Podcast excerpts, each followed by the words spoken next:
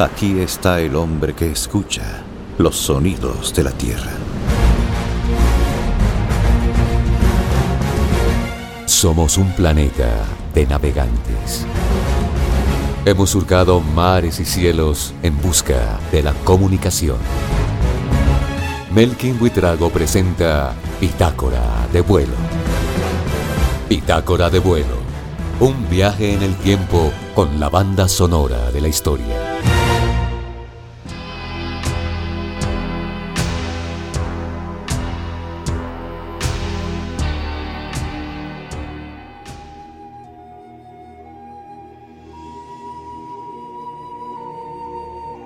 Según la mitología narrada por historiadores como Heródoto o Plutarco, las Amazonas fueron un pueblo de feroces guerreras, descendientes de Ares, el dios de la guerra, que lucharon en la antigua Grecia y en Persia, en las llanuras que se extienden desde el Mar Negro hasta China, desde el año 700 a.C. hasta el 500 después de Cristo.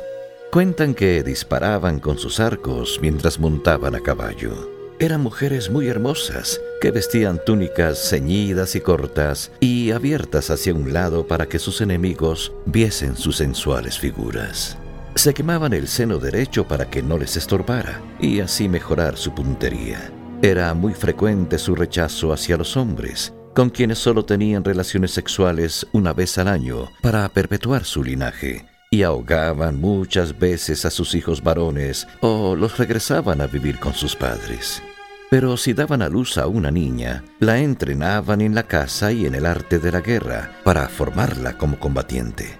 Provenían de un antiguo grupo de tribus, los escitas, que bebían el vino sin diluir, a diferencia de los griegos que lo mezclaban con agua. Se tatuaban el cuerpo e incluso se drogaban con cáñamo pero detestaban estar confinadas a la vida doméstica y por eso crearon una nueva sociedad con igualdad de géneros.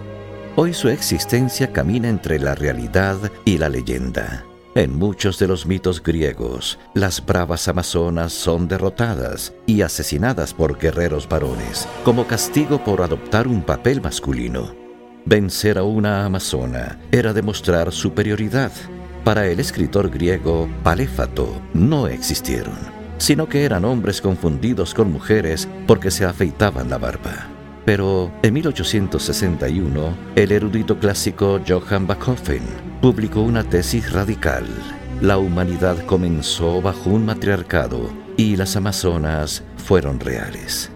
Recientes descubrimientos arqueológicos de 300 tumbas antiguas dejaron al descubierto esqueletos de mujeres con marcas de guerra, enterradas con cilindros llenos de flechas, hachas, lanzas y monturas de caballo. Tal vez eran las mujeres que surgieron desde el mito griego. Quizás las amazonas no estaban solo en su imaginación. Este es el sonido de Hans Zimmer, de Misira la ciudad de las Amazonas.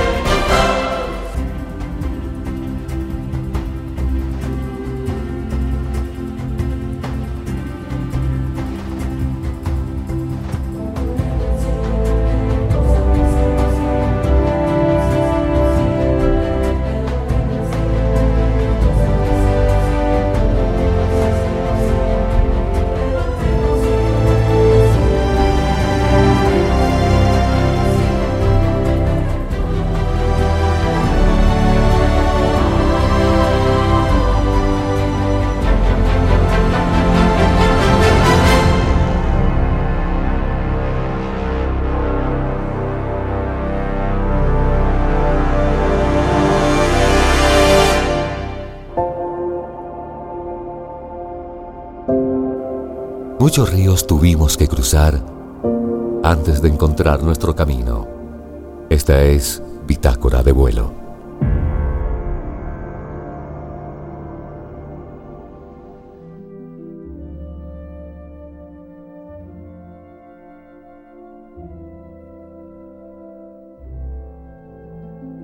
Vivimos una realidad controlada por programas de inteligencia artificial, aunque no seamos conscientes de ello. En nuestra vida diaria, seguimos las instrucciones que nos indican máquinas y programas informáticos, como el motor de búsqueda de Google, portales de compras de productos o invasivos mensajes de redes sociales que dependen de algoritmos inteligentes y que analizan nuestros hábitos, gustos o ideología.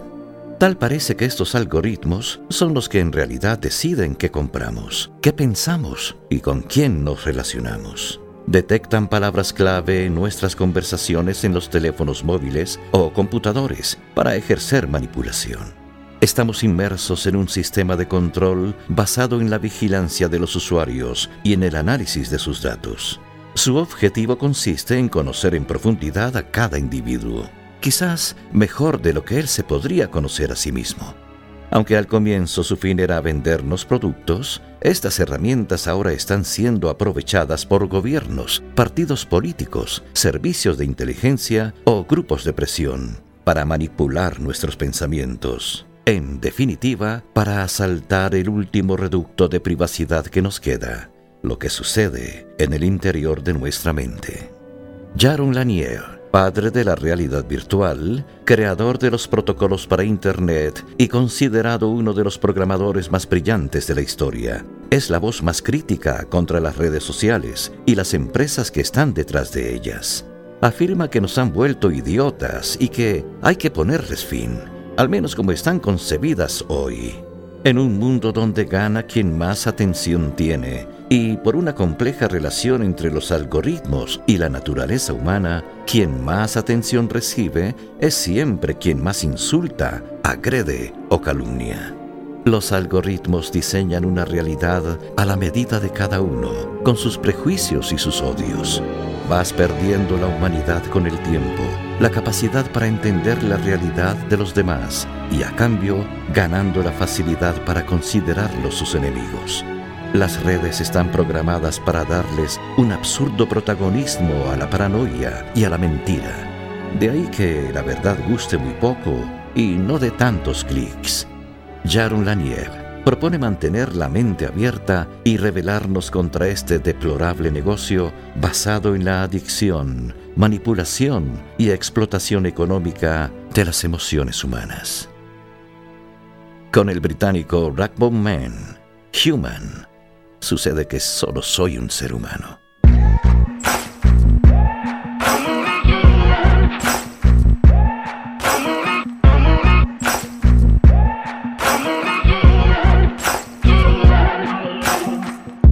Maybe I'm foolish, maybe I'm blind. Thinking I can see through this and see what's behind. Got no way to prove it, so maybe I'm lying.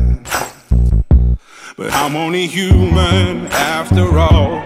I'm only human after all. Don't put your blame on me. Don't put your blame on me.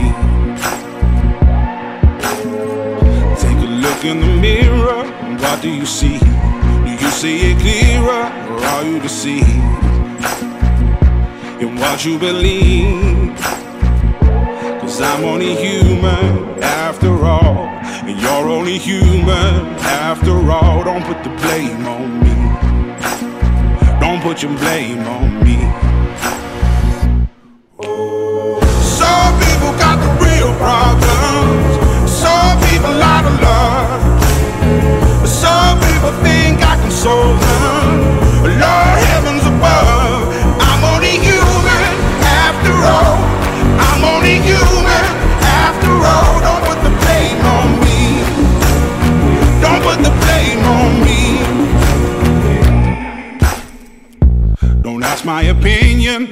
Opinion, me to lie. And beg for forgiveness for making you cry.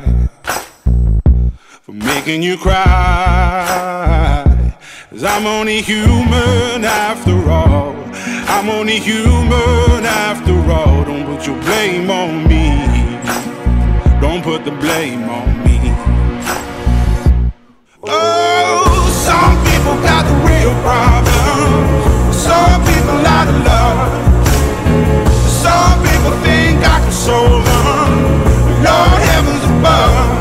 I'm only human after all. I'm only human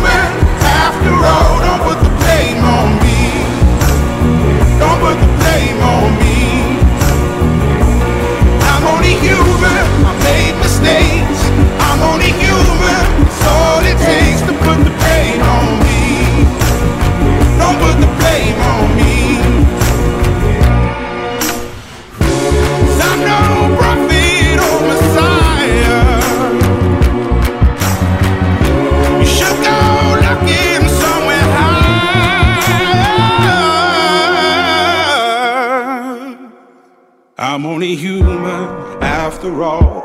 I'm only human after all. Don't put the blame on me. Don't put the blame on me.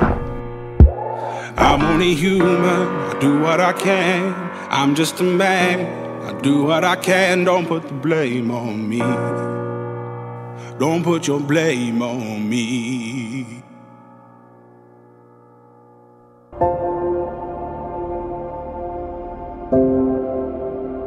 Bitácora de vuelo.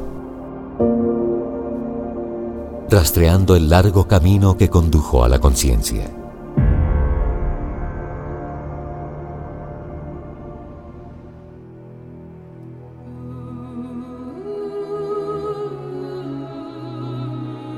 Hubo un momento en la historia de la independencia americana en el que indígenas, negros y mestizos colonizados del sur de Colombia defendían a los invasores españoles y enfrentaron a su libertador Simón Bolívar. La insensata sublevación terminó con la matanza conocida como Navidad Negra, que todavía hoy se recuerda. El 24 de diciembre de 1822, 500 habitantes de Pasto fueron asesinados y más de mil desplazados. La ciudad, profundamente católica y aislada de la capital, era muy obediente a las órdenes de la monarquía española y se resistió a la independencia hasta casi cinco años después de la liberación de Colombia en la batalla de Boyacá. La rebelión era comandada por el líder indígena y militar Agustín Agualongo, que sabía leer y escribir y había aprendido el arte de la pintura. Sin nada más que su gran lealtad al rey Fernando VII y el apego a los suyos, Agualongo se enlistó en las filas realistas en 1811 para combatir a los patriotas, quizás en defensa de su liderazgo, por temor a los cambios que ofrecía la independencia o indignación ante las posibles afrentas de los liberadores. Su rebelión, sin embargo, puso en aprietos a las tropas de Bolívar. Pero los refuerzos patriotas no tardaron en llegar. Las victorias del general Sucre dejaron a Pasto sin defensa y al borde de la pesadilla. Noche mala fue la Nochebuena del 24 de diciembre de 1822. Casa por casa, la ciudad fue tomada por los liberadores. Unos rendidos, otros malheridos, todos los rebeldes cayeron. Muchas familias desaparecieron. Nos recuerda la serie Colombia ayer, Colombia hoy, presentada en la radio colombiana en 1970. Agualongo fue tomado prisionero. Le ofrecieron respetar su vida a cambio de que jurara fidelidad a la República, pero su respuesta fue tajante. Eso nunca. Entonces fue condenado a morir por fusilamiento.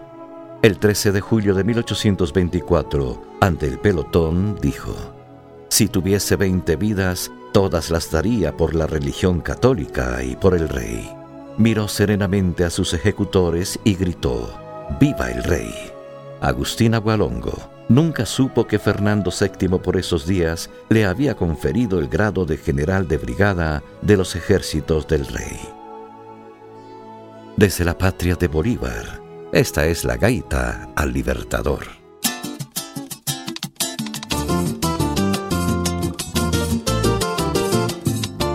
Yo me siento muy ufano porque un Julio muy rotundo Bolívar llegó a este mundo en suelo venezolano. Yo me siento muy ufano porque un Julio muy rotundo Bolívar llegó llegó este mundo en suelo venezolano.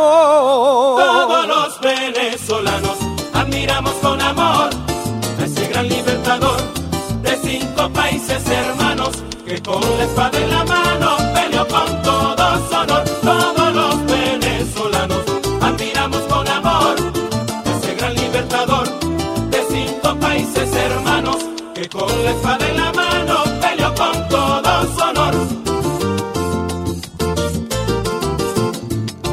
La patria fue libertada con esmero y con honor. Que viva el libertador y también viva su espada. La patria fue libertada con esmero y con honor.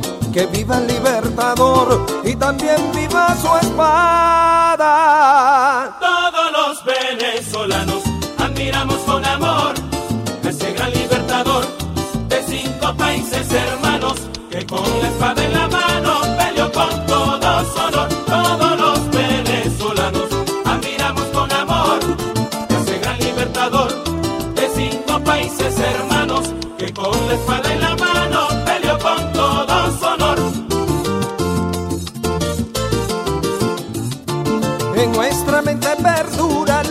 se aprende en la historia, Bolívar y sus victorias y el Congreso de Angostura. En nuestra mente perdura lo que se aprende en la historia, Bolívar y sus victorias y el Congreso de Angostura. Todos los venezolanos admiramos con amor a ese gran libertador de cinco países hermanos que con la espada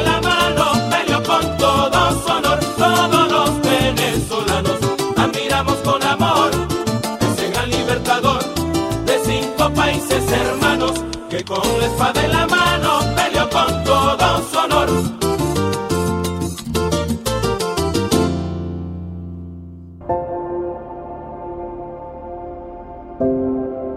En la historia del hombre siempre han sucedido hechos sorprendentes.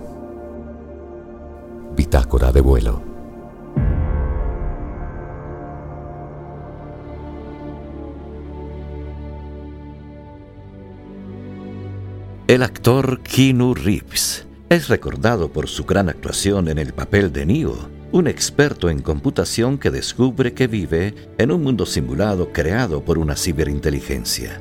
En la saga cinematográfica Matrix, también por El abogado del diablo de 1997. Es muy admirado por su talento y sencillez y por ser un hombre que vivió de cerca la tragedia. Nació en Beirut, Líbano, en un ambiente familiar muy difícil. Su padre, traficante de heroína, lo abandonó cuando tenía dos años y cuando volvió a su vida, muy niño aún, lo maltrataba y humillaba frente a todos. Su mejor amigo, el también actor River Phoenix, murió a los 23 años de una sobredosis en 1993.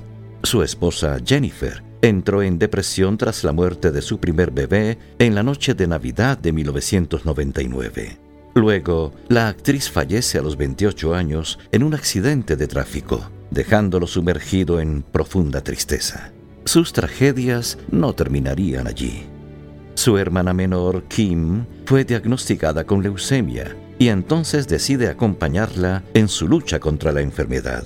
Esto lo motivó a donar el 70% de sus ganancias a hospitales y centros científicos contra el cáncer. Por fortuna, Kim logró vencer su enfermedad 10 años después.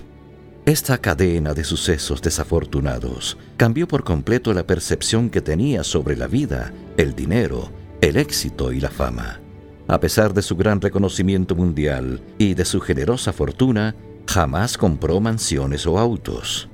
Comenzó a utilizar el metro con bastante frecuencia y se le podía ver por la calle caminando sin guardaespaldas. Cuando era reconocido por sus seguidores, no tenía problema en saludarlos, darles un autógrafo o tomarse una foto con ellos. Abandonó todos los eventos y fiestas de las celebridades y continuó participando activamente en eventos de caridad y de protección a los animales. Para Keanu Reeves fue muy difícil lidiar con la muerte. El duelo y la pérdida de un ser que amas no te abandonan nunca, pero cada batalla de tu vida te convierte en la persona que eres hoy. sabiendo que el final está cada vez más cerca, empiezas a enumerar las cosas que tienes que hacer antes de morir. Sea agradecido con los tiempos difíciles. Ellos solo te pueden hacer más sabio y más fuerte. Nos llega este poema de Pablo Neruda en la voz del italiano Luigi Maria Corsanico. Oda al hombre sencillo.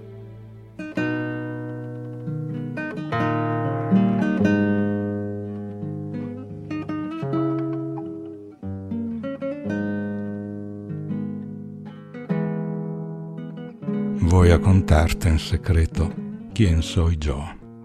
Así, en voz alta, me dirás quién eres. Quiero saber quién eres, cuánto ganas, en qué taller trabajas, en qué mina, en qué farmacia. Tengo una obligación terrible y es saberlo, saberlo todo, día y noche saber cómo te llamas. Ese es mi oficio. Conocer una vida no es bastante, ni conocer todas las vidas es necesario. Verás, hay que desentrañar, rascar a fondo y como en una tela las líneas ocultaron con el color la trama del tejido.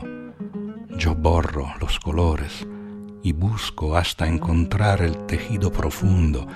Así también encuentro la unidad de los hombres y en el pan busco más allá de la forma. Me gusta el pan, lo muerdo y entonces veo el trigo, los trigales tempranos, la verde forma de la primavera, las raíces, el agua. Por eso, más allá del pan veo la tierra, la unidad de la tierra, el agua, el hombre, y así todo lo pruebo, buscándote en todo. Ando, nado, navego hasta encontrarte. Y entonces te pregunto cómo te llamas, calle y número, para que tú recibas mis cartas, para que yo te diga quién soy y cuánto gano, dónde vivo y cómo era mi padre. Ves tú qué simple soy, qué simple eres. No se trata de nada complicado. Yo trabajo contigo tú vives, vas y vienes de un lado a otro, es muy sencillo. Eres la vida. Eres tan transparente como el agua y así soy yo. Mi obligación es esa, ser transparente. Cada día me educo, cada día me peino pensando como piensas y ando como tú andas, como, como tú comes tengo en mis brazos a mi amor como a tu novia tú. Y entonces, cuando esto está probado, cuando somos iguales, escribo. Escribo con tu vida y con la mía, con tu amor y los míos, con todos tus dolores.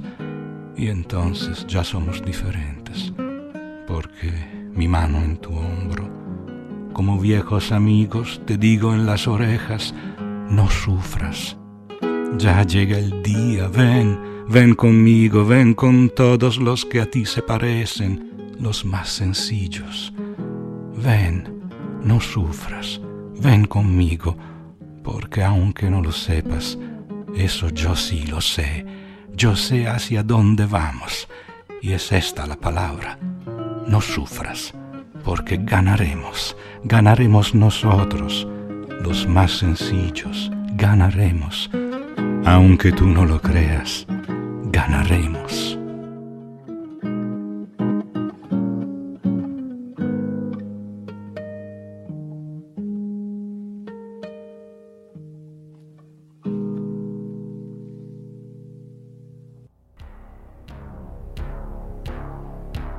Bitácora de vuelo la banda sonora de la historia continuará. Somos un planeta navegantes. Hemos surcado mares y cielos en busca de la comunicación. Melkin Buitrago presenta Bitácora de vuelo. Bitácora de vuelo. Un viaje en el tiempo con la banda sonora de la historia.